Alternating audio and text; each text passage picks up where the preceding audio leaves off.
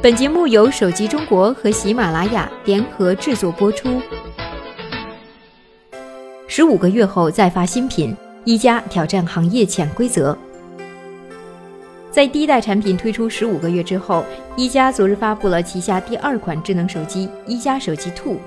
这场新品发布会不仅在北京和旧金山同步进行，并且使用 VR 虚拟现实技术全球直播，体现了这家公司一如既往的酷风格。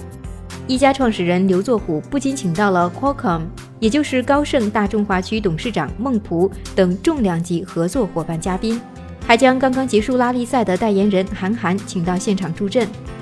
若以纯硬件配置论，一加 Two 采用了今年旗舰级产品的主流配置。骁龙八幺零芯片，四 GB 内存，指纹识别，USB Type C 接口，足够出色，可似乎又并没有十足的亮点。事实上，如果你回顾一加 One，就会发现一年多前那代产品在配置上同样是当时的高端主流，并没有太多突出。但它真正吸引人的是体验，这和很多厂商比拼跑分的套路完全不同。极好的手感、流畅的系统优化、软件功能的小细节等。让它在二零一四年众多手机中脱颖而出。这一次的一加 Two 也延续了这一路线，并且更进一步。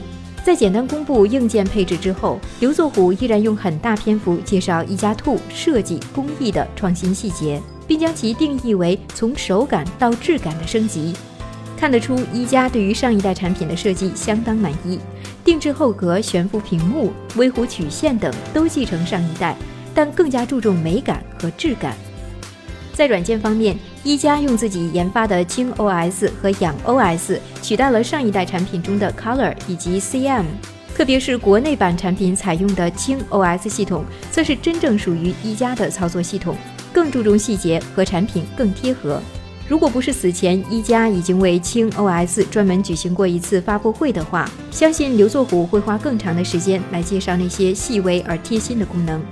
有趣的是，一加将这款一加 Two 定义为二零一六年度旗舰，这其实是带有自嘲意味的自我褒奖。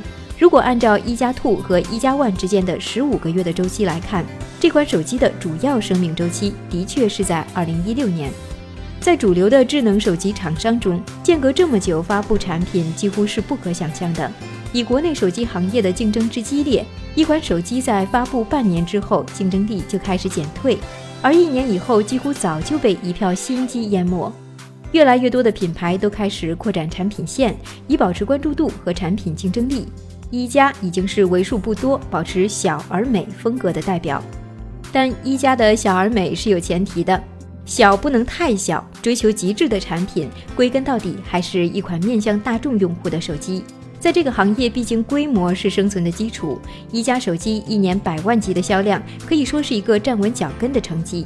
和一加几乎同期发布的锤子可以作为参照。由于销量难有突破，锤子的确面临存亡的根本问题。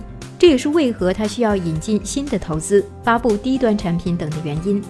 美则需要足够美，美不仅是设计，是整体的体验。毕竟，产品要在一年之后仍然保持竞争力，并不是一件非常容易的事情。这要求产品在软硬件方面都足够出色。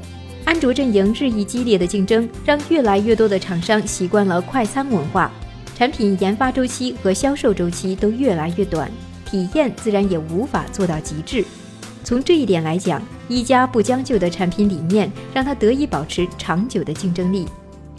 未来的挑战依然严峻。作为手机行业的新军，一加在其第一年的成绩令人满意，但在不断变化的市场中如何持续增长，对于刚刚进入二年级的一加而言，挑战依然严峻。激烈竞争的市场在供应链上，对于品牌生存和发展提出来的挑战越来越高，特别是对于一加这样希望一款手机生命周期尽量拉长的品牌而言。从新产品规划到上市的周期中，硬件或许已经发生迭代，与供应商的沟通协作将是一个有难度的工作。另外，一个品牌发展必然要保持销量的增长，但如果对销量预期和市场反响不匹配的话，带来的影响也是严重甚至致命的。在国内市场的竞争态势下，特立独行的一加也面临模式的挑战。目前的国内手机市场，主流的玩法依然是以低价格吸引用户，希望形成用户规模之后，依赖配件、软件、服务等获取利润。尽管也有一些厂商试图摆脱这种模式，进入高端市场，提升品牌溢价，但越来越多新加入的厂商仍然以价格战作为主要的竞争手段。差异化的旗舰产品能够带来更好的用户体验，但那些低价产品在市场上的竞争力绝不容小觑。另外，目前一加手机的百分之六十的销量在海外市场，覆盖到三十六个国家，主要是成熟的欧美市场。如果未来海外仍然是一加的重要市场，在达到更大的规模之后，专利风险依然是一把达摩克利斯之剑。此前，刘作虎在接受央视采访时曾呼吁国内手机行业要团结起来，共同应对专利的威胁。但目前来看，这只是一个愿景。国内厂商想要联合起来，仍需要一个过程。无论未来发展如何，我们仍乐见国内手机行业出现一加这样的厂商。少谈颠覆，少炒概念，回归到产品。它永远无法成为中国的苹果，但它或许是全球的一加。这里是手机中国，我们下周再见。